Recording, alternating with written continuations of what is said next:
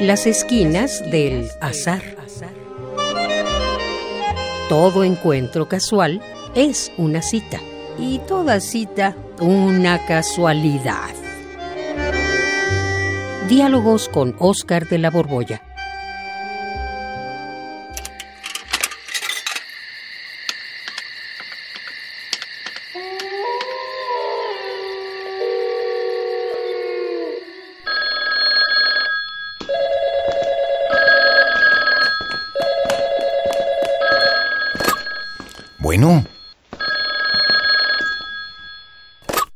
Sí, bueno, eh, bueno, ¿con Bueno. quién quiere hablar? bueno.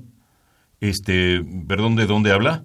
Pues yo no hablo de ningún lado, usted me llamó a mí. Mm, No, perdón, eh, mi teléfono sonó, usted me está hablando a mí. No, oye, ¿no eres Juan? Juan, claro, sí soy yo. ¿Quién eres, Oscar? Ay, qué barbaridad. No, no, no Está bien que tú ser. tengas una voz que sí se identifica, pero... No, tú también, te conozco perfectamente hace muchos años, no digo cuántos. Oye, pues yo juro que no te marqué por teléfono, ¿eh? No, no, no, yo sonó mi teléfono, yo no estaba hablando con nadie, es más... No, no, no, Qué casualidad, caramba. Estos son cosas muy raras. muy raras.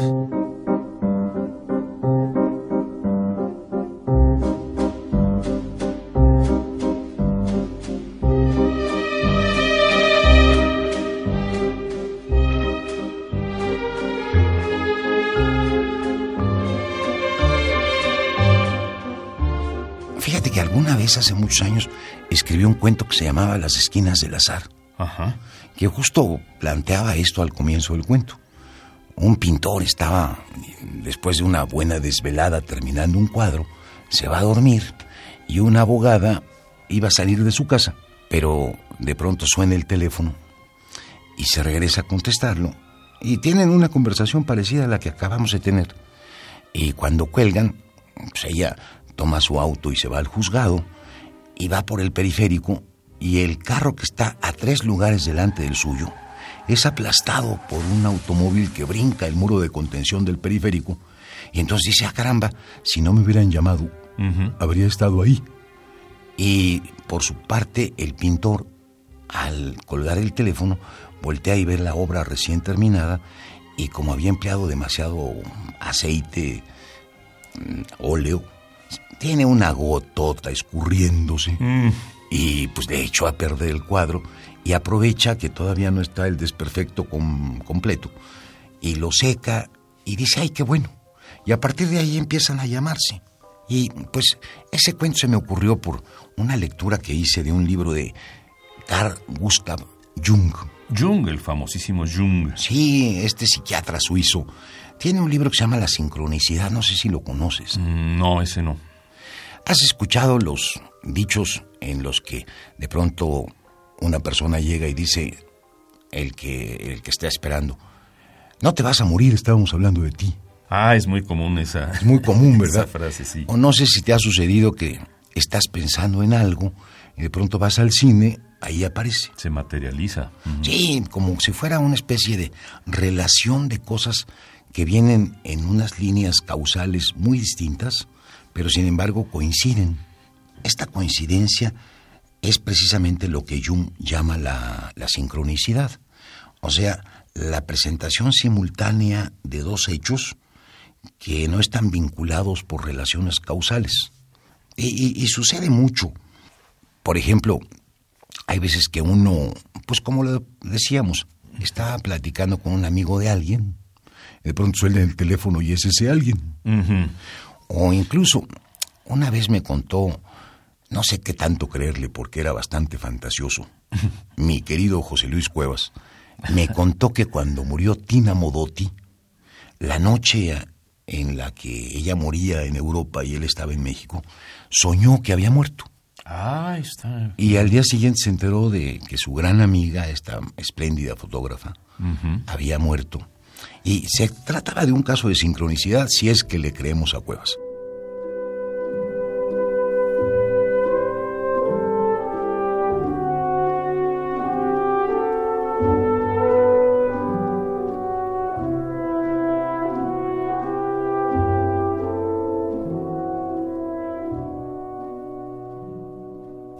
Muchas historias de ese tipo. Eh, mi mujer, por ejemplo, su mejor amiga le avisó cuando se, se iba a morir y no estaban físicamente en el mismo espacio. Eso pasa, ¿no? Efectivamente murió.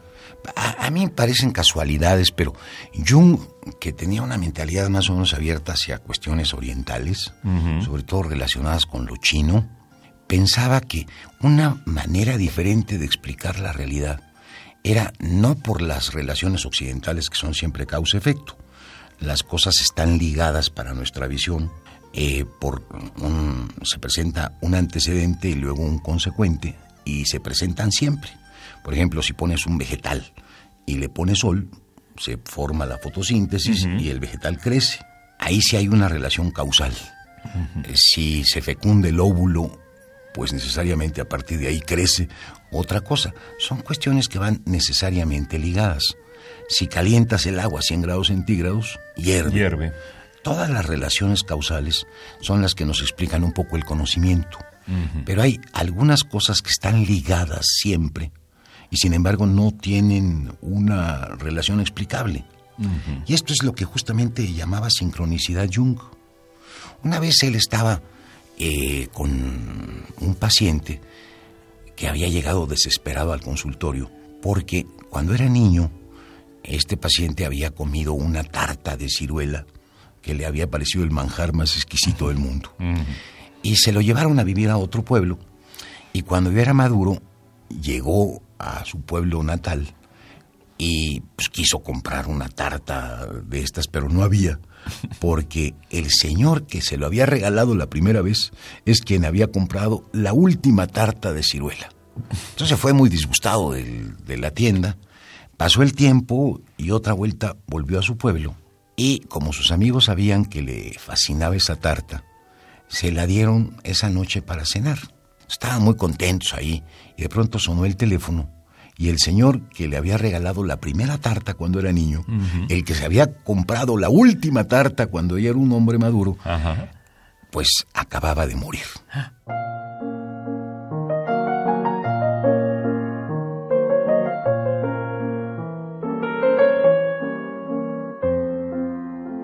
Y en ese entonces también tenía como paciente a un físico muy importante que obtuvo incluso el Premio Nobel de Física, este Wolfgang Pauli, que también pensaba que había una aproximación de los átomos o de las partículas sin necesidad de que hubiera algo que las atrajera, que se juntaban por afinidad. Por eso es que las cosas que están ligadas, no por causalidad, sino por casualidad, son las que Jung llama la sincronicidad. Hay un prólogo muy bonito por ahí de una edición de Li Ching, escrita por Jung.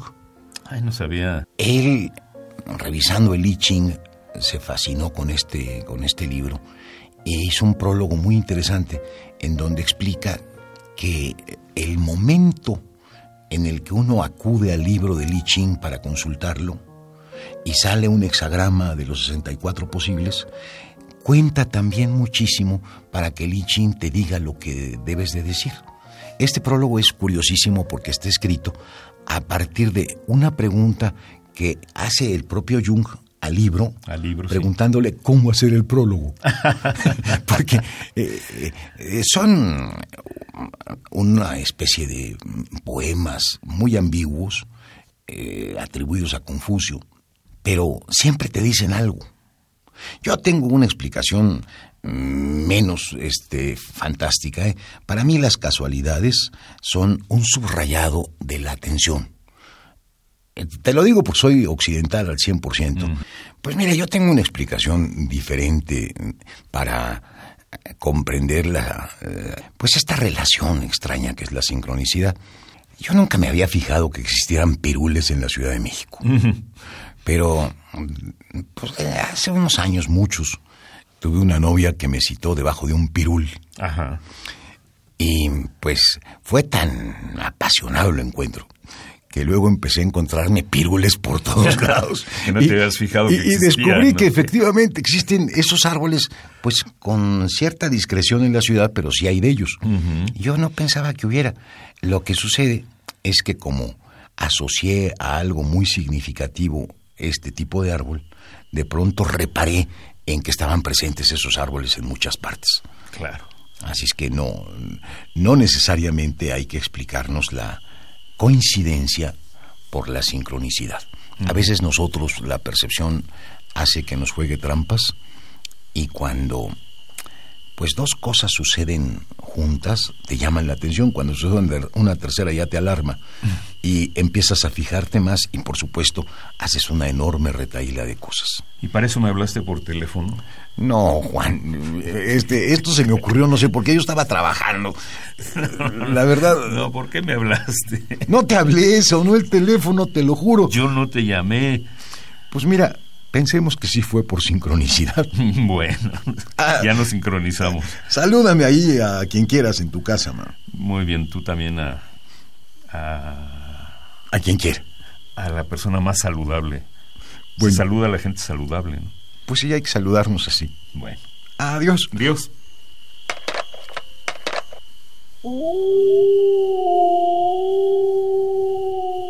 Radio UNAM, en colaboración con la Facultad de Estudios Superiores Acatlán, presentó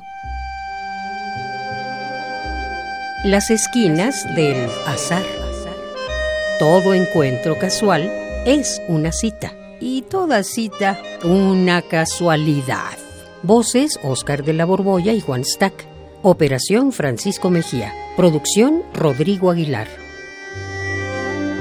Radio UNAM. Experiencia sonora.